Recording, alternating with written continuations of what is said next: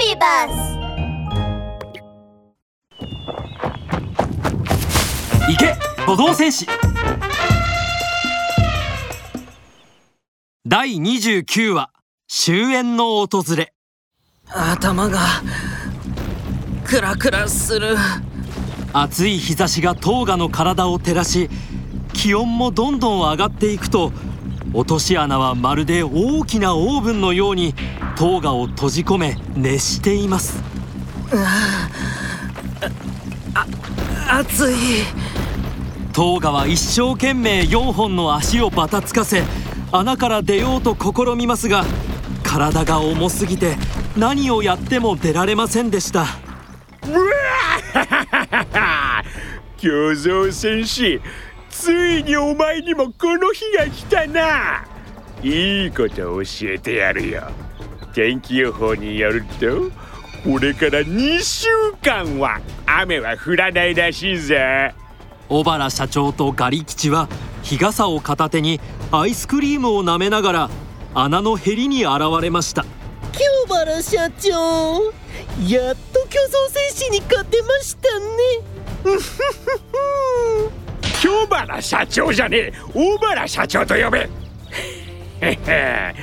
へへ競争戦士め普段は勇敢にあちこちの動物を守っていたがいざお前が危険な目にあってもお前を助けに来る動物はいないみたいだな。僕は京原社長の言う通りだ。お前はいつも誰かを助けていたけど誰かお前を助けに来たか？お前が助けた動物たちもここに来てもおとなしく捕まるか逃げるかしかねえんだから。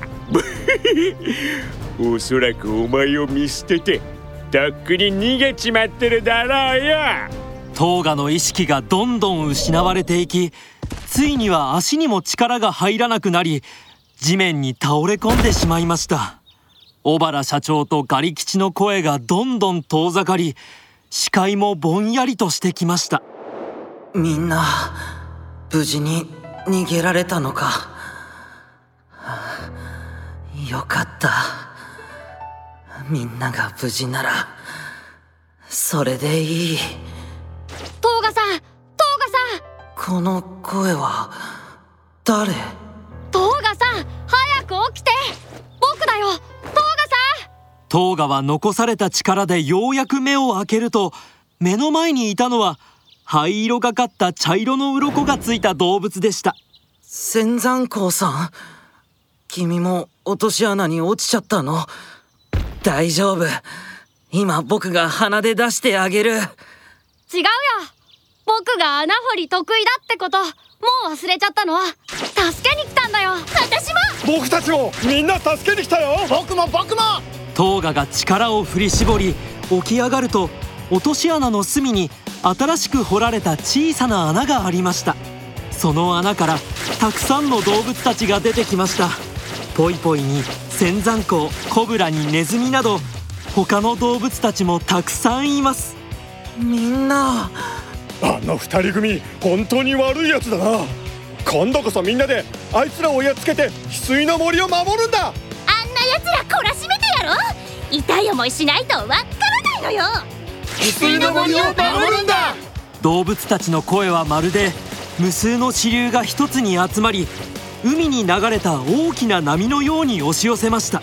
トーガの大きな体は小さな穴にも入れず大きな穴からも出られませんでしたが目の輝きを取り戻し決意を新たにすると長い鼻を勢いよく振り上げみんなと一緒になって叫びました翡翠の森を守るんだ！ん？何の音だ？ああきょ京原社長大変です！落とし穴の中に動物がたくさんいます！一体どういうことだ？みんな行こトーガの叫び声とともに動物たちは仙山港が掘った穴から落とし穴を出ると小原社長とガリ吉に向かって襲いかかっていきました小原社長とガリ吉は慌てて麻酔薬で攻撃をしましたが一番前の動物たちしか倒れずその後ろからさらに多くの動物たちが向かってきました。小原社長とガリ吉はじりじりと一歩ずつ後ろに下がっていくと徐々に動物たちに囲まれてしまいました。悪い密漁者めお前たちの悪事にも終焉の日が来たんだ。解放しろ早く捕らえた動物たちを解放しろ。お前たちの負けだちなんかもうおしまいなんだからな。京原社長もう麻酔薬は使い切っちゃったからないですよ。どうします？そそそそそそそそそんなバカなこんなはずがない小原社長は顔を真っ青にすると額から大粒の汗が滝のように流れてきました小原社長は動物たちを見ると震えた手をポケットに入れてライターを取り出しました。シャッようやくあの巨像戦士を片付けたってのにお前ら野生動物も一緒になって俺のことを邪魔するなんて。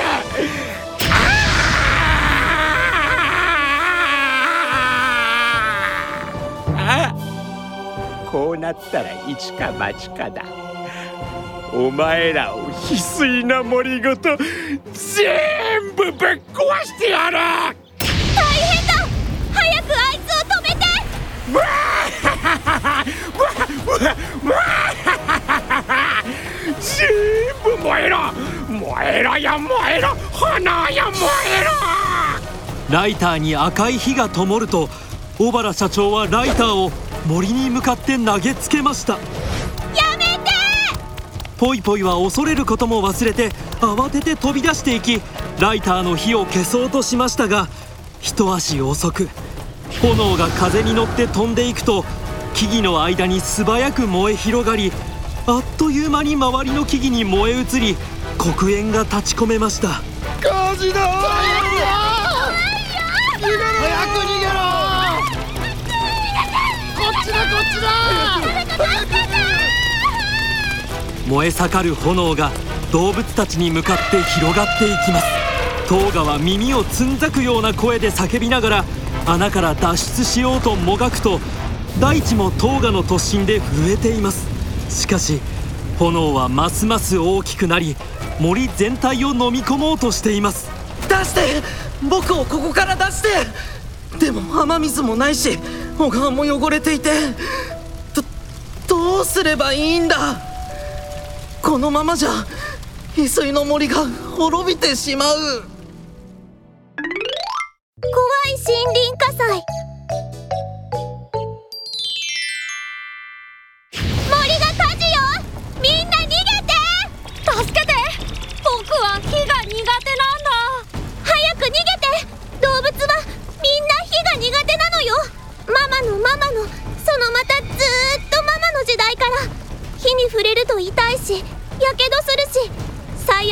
悪の場合は死んでしまうって言い伝えられているの。